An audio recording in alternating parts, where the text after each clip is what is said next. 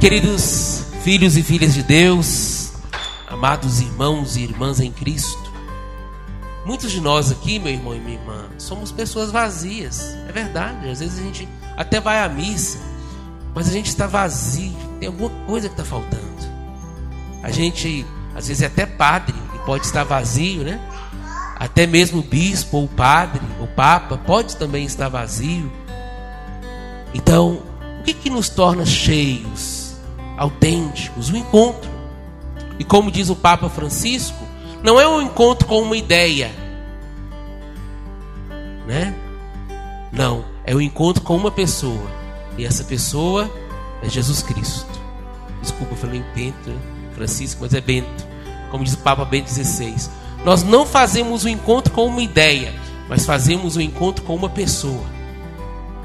Então não é uma ideologia o cristianismo, não. É o segmento a uma pessoa que acreditamos sim ser o Filho de Deus.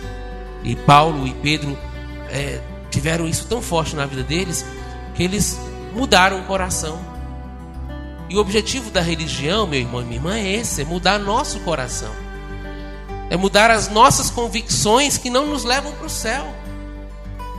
E aí, o próprio Paulo vai dizer: Eu posso tudo mas nem tudo me convém. Então, Paulo fez uma bonita experiência com o Evangelho, fez uma bonita experiência com Deus. Então, Pedro e Paulo são os dois grandes pilares da igreja. Eles nos ensinam a ser igreja e a amar a igreja, a igreja que Cristo fundou, a igreja pela qual o Senhor Jesus se entregou. Né? E o convite para a conversão. Celebrar Pedro e Paulo é lembrar que todos nós precisamos fazer uma experiência de conversão. E a conversão ela acontece não é da noite para o dia ou uma vez só na vida. Eu preciso me converter todos os dias, porque todos os dias eu peco. Todos os dias eu sou infiel. Todos os dias, né, é, eu sou ganancioso. Todos os dias eu maltrato alguém. Todo, claro que a gente vai tempo ser santo. Vocês não que quer dizer, né? né? Acostumar com o pecado, não. Não.